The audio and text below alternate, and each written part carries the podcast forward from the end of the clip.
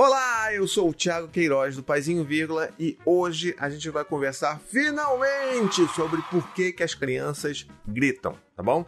É, eu já fiz um vídeo recentemente aqui no canal sobre por que, que os bebês gritam, mas é uma história diferente, porque agora eu quero falar sobre as crianças mais velhas. Você tem um filho aí de 3 anos, 4 anos, 5 anos que grita, a gente precisa conversar sobre isso, tá bom? Então, para começar, é, acho que a primeira coisa que é legal da gente falar aqui é que é tipo uma recapitulação do que eu falei no vídeo anterior. Se o seu filho ele ainda não é verbal, ou seja, ele não é grande, não tem 3, 4, 5 anos, se ele não é verbal, ele grita porque ele não tem capacidade cognitiva nenhuma, o desenvolvimento emocional dele ainda é muito aquém do que vai se tornar, né?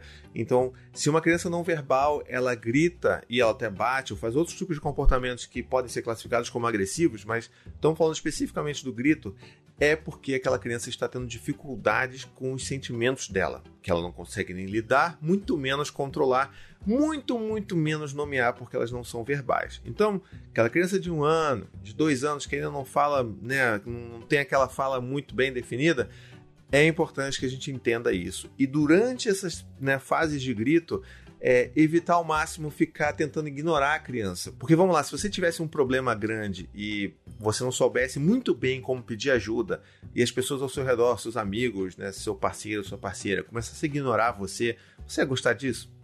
Provavelmente não, né? Por isso que eu prefiro evitar ao máximo ignorar, porque o mínimo de dignidade que uma criança, qualquer ser humano merece é ter uma resposta àquilo que ela está fazendo, tá bom? Então, se a criança não verbal, de novo, e ela está gritando, a gente tem que entender que ela precisa de acolhimento para aquele momento ali. Então, vamos abaixar ali, vamos conversar, vamos olhar para aquele bebê, para aquela criança pequenininha que não fala ainda. Filho, eu tô vendo que você tá tendo dificuldade com algum sentimento muito grande aí, né? Olha, eu tô aqui para te ajudar. Você quer um abraço? Papai pode te ajudar a te acalmar. Quer um abraço do papai? Você tá muito chateado, você tá muito triste, você tá bravo, filho. Vem cá, deixa eu te abraçar. E é assim que a gente vai falar, de uma forma bem simples, porque a criança é não verbal e ela precisa né, de uma comunicação mais simples mas, e com mais toque, sabe? Todos nós precisamos de toque, mas aquela criança não verbal ela precisa muito de toque, de contorno. E é isso que vai ajudar ela a passar por isso e a entender que o grito em si, ela é uma coisa, sentir aquelas coisas que ela sente, que traduzem no grito, são normais, né? Que tipo, aquilo não é uma aberração, que ela não precisa se sentir envergonhada, com medo, porque ela tá gritando, tá bom? Então, isso é um negócio que eu queria desconstruir aqui. Agora, indo para as crianças verbais, né, aquelas crianças mais velhas, que é o o, tópico desse vídeo aqui, eu queria lembrar vocês de que existem alguns motivos aí que podem levar a criança a gritar. Um deles é experimentar, é testar. E quando eu falo testar, não é tipo, ah, me desafiar, eles estão me desafiando. Não, não é isso. Eu estou falando que a criança que testa, ela precisa entender o que, que acontece quando ela grita. O que, que acontece com o som ao redor dela. Se ela está num corredor, se ela está num lugar muito amplo que faz eco, ela vai querer gritar. Por que, que ela grita? Porque ela está querendo testar. Ou se ela está dentro de casa mesmo, ela vai querer gritar para entender o que, que acontece com as pessoas ao redor dela se ela grita. Então, ela vai gritar para ver qual é a sua reação reação do pai, reação da mãe, reação do irmão, reação do bebê. Se ela grita e vê que o bebê chora todas as vezes e, e, enfim, você vai atrás e você acorda o bebê porque grita e a mãe fica nervosa, ele vai tentar entender o que, que acontece na dinâmica familiar, sabe?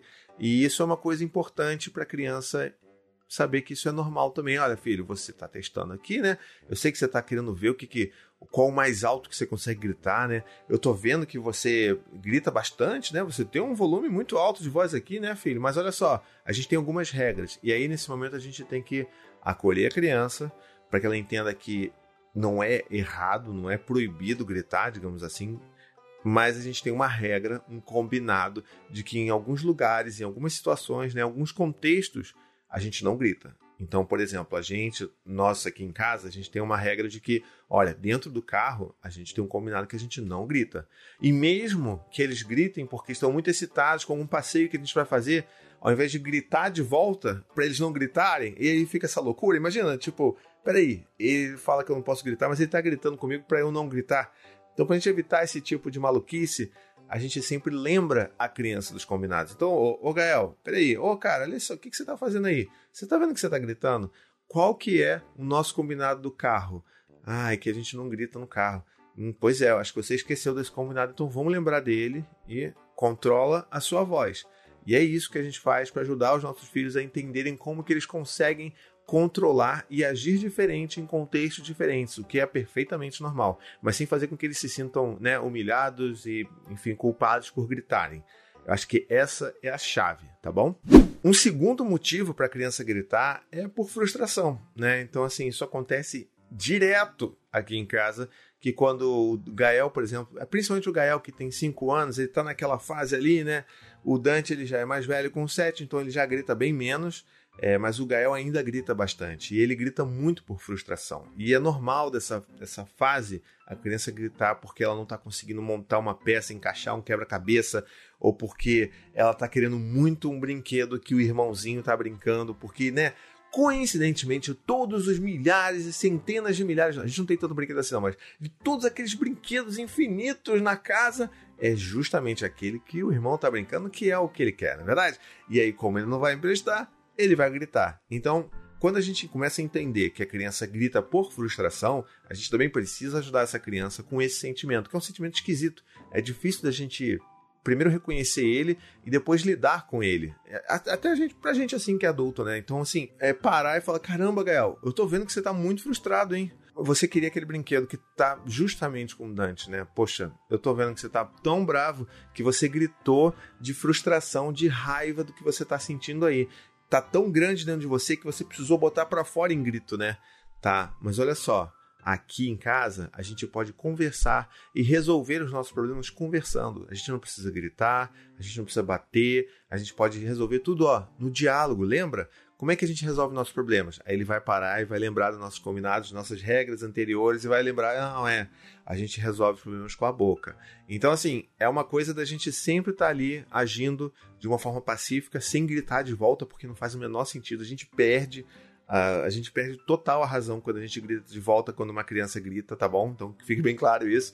Mas eu acho que é legal da gente entender que existe essa frustração e eles precisam dessa ajuda com a frustração, mas que, enfim, eles não precisam se sentir culpados por estarem se sentindo daquela forma. E é por isso que é importante a gente falar na melhor das formas possíveis, né? Assim, eu sei que às vezes a gente está impaciente, às vezes a gente vai gritar, eu grito também a beça com os meus filhos, eu perco a paciência a beça com os meus filhos, mas a gente tem que entender que assim, o nosso modo mais padrão de tentar operar com eles tem que ser esse daí, a gente tentar conversar, acolher e lembrar dos nossos combinados e falar, poxa filho, olha, você gritando é muito difícil que o seu irmão vá querer te emprestar alguma coisa. Você gritando é muito difícil que você consiga as coisas que você quer. É muito mais fácil você conseguir as coisas que você quer, ó, conversando com a boca, combinando. Ah, ele brinca mais cinco minutinhos, você brinca com os outros cinco minutinhos e a gente vai trocando, ou vocês dois brincam juntos, ou enfim, qualquer outra solução que vocês possam pensar que é muito melhor do que qualquer solução que eu vá pensar agora. Então, isso é assim, importantíssimo que a gente entenda. Não é passar a mão na cabeça da criança, mas é porque ela não precisa se sentir pior ainda por já estar se sentindo frustrada, com raiva, qualquer outro sentimento negativo. Tá legal?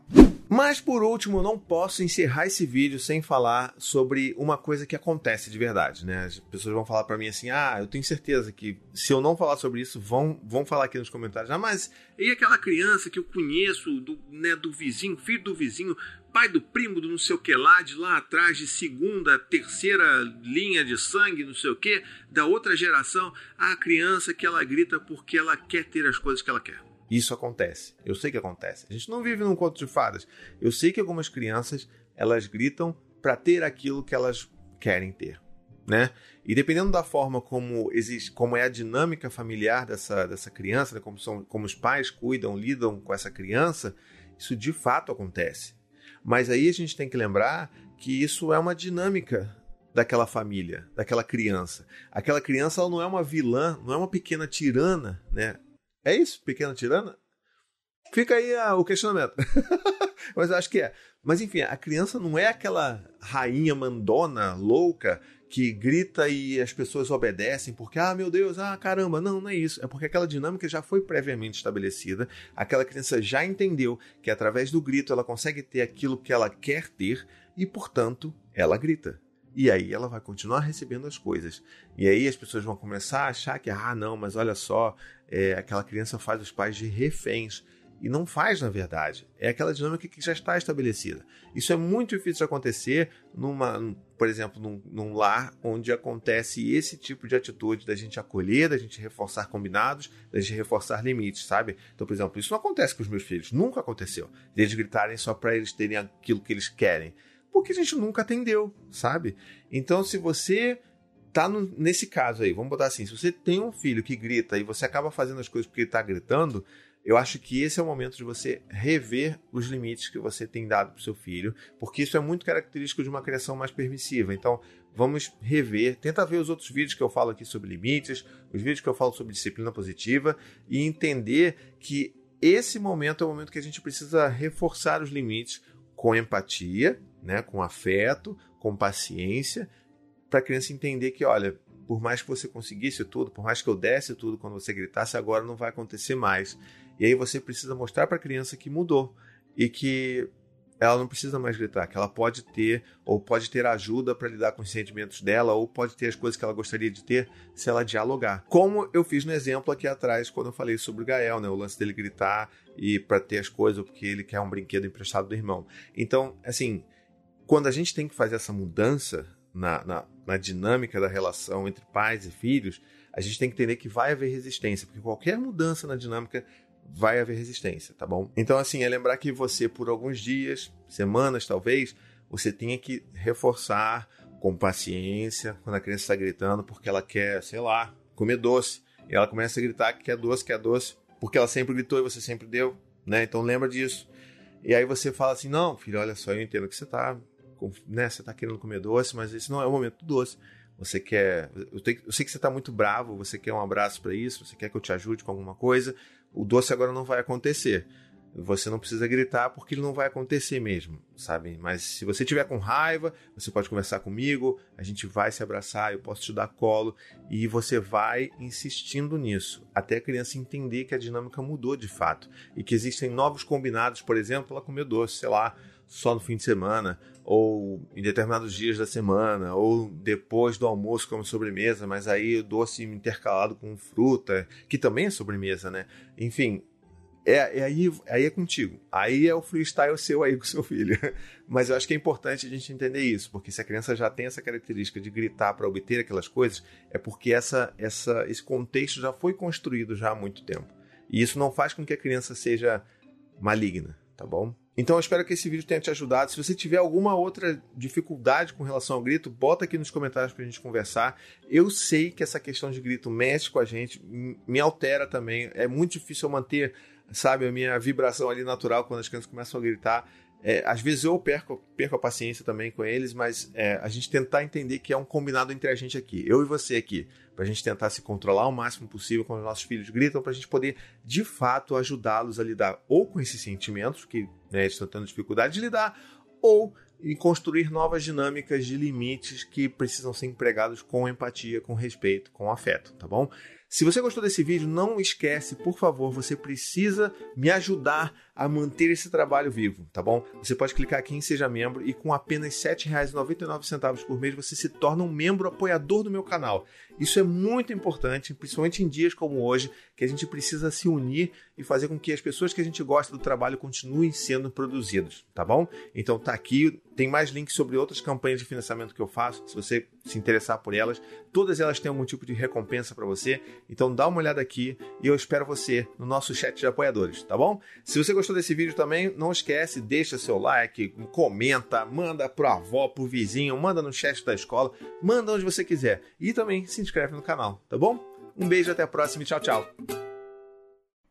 Offer deadline on Oak Street, aisle 3. Welcome to the housing market. I'm with Redfin, and I'm here to help. I need to sell my house. Great. Redfin charges a 1% listing fee when you buy and sell with us, which is more than half off the usual fee and saves you an average of $8,400. Oh, wow, is that all?